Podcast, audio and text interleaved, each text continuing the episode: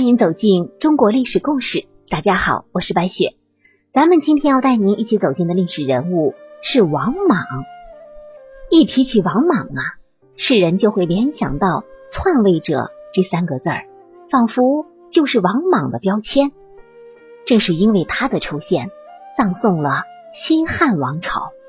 然而，当他建立新朝之后，因为大力推进改革，最终以失败告终，其新朝也迅速灭亡。由此之后，王莽也成为中国历史上争议最大的人物。王莽字巨君，魏郡元城人。他出生于汉初元四年，不久父亲兄长先后去世，原本身份高贵的王莽瞬间变成小可怜了，只能跟随着叔父生活。或许正是因为他的遭遇，使他发愤图强，不仅学业上成就卓越，而且为人也是勤劳好学。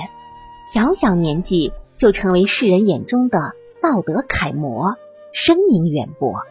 这样的描述使我们觉得跟“篡位者”这三个字儿简直没有办法联系在一起。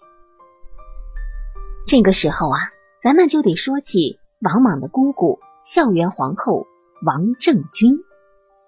他所在的王氏家族是当时权倾朝野的外戚家族，王家先后有九人封侯，五人担任大司马。相对于族人的堕落腐败。王莽却很会作秀，他恭谦礼让、简朴大方、广结贤士、尊老爱幼。也正是因为这样，王莽二十四岁的时候就进入中书为官，成为朝中的新贵。在此期间，他办事认真，为人又十分谦逊，很快获得朝中官员们的认可。很多有权威的大官都为他说好话，就连汉成帝也认为。王莽是个可塑之才，深受重用。在叔父和皇帝的偏爱之下，年仅三十岁的王莽已经获得新都侯的官位。身居高位的他，并没有因此骄傲自满，总是礼贤下士、清廉简朴，常把自己的俸禄分给门客和平民，甚至卖掉马车来接济穷人，在民间深受爱戴。后来。他又被任命为骑都尉、光禄大夫侍中，成为朝中的摄政王。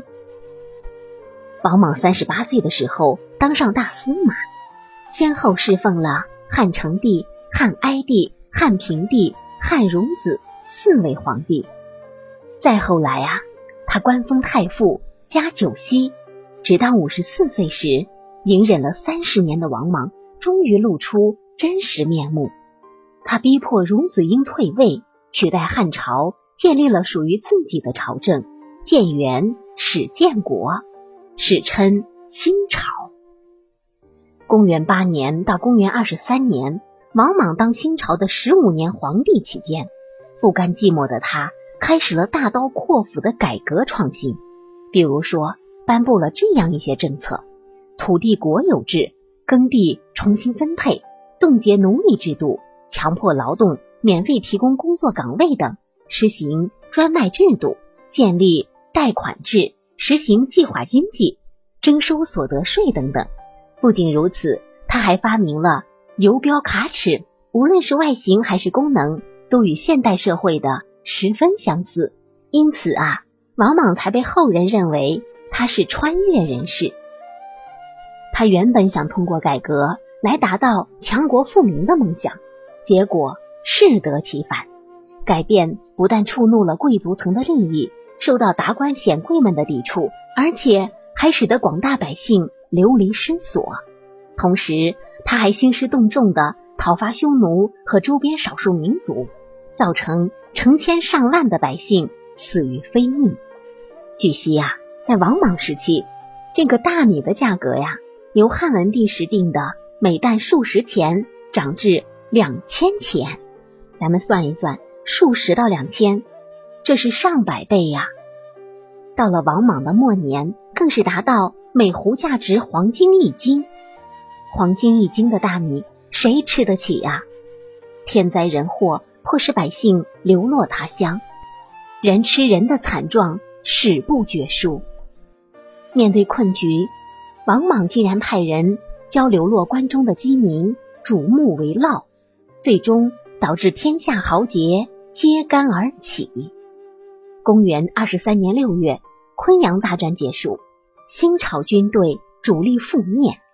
九月一号，汉军攻克长安，王莽的新朝梦灭。他不但被义军赶下台，而且死在了义军的屠刀之下。义军将领杜吴把他杀死，校尉工兵砍掉他的脑袋。大家肢解王莽的尸体，争相杀砍的就有数十人。随后，更始帝刘玄更是把他的头颅涂上黑漆，做成标本供奉起来。再后来，刘玄也被杀了。王莽的头颅被赤眉头目樊崇所窃取。再再后来，樊崇在灭亡之际，把头颅献给了东汉王室。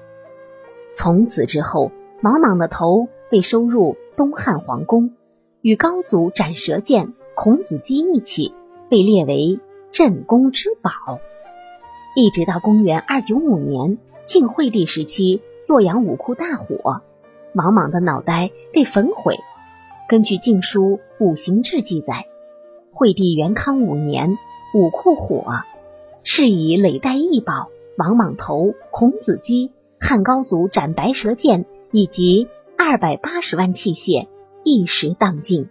总之，这个王莽的头颅被历代帝王像传国玉玺一样被传承了二百七十二年。为什么历朝历代？都热衷于收藏王莽的头颅呢？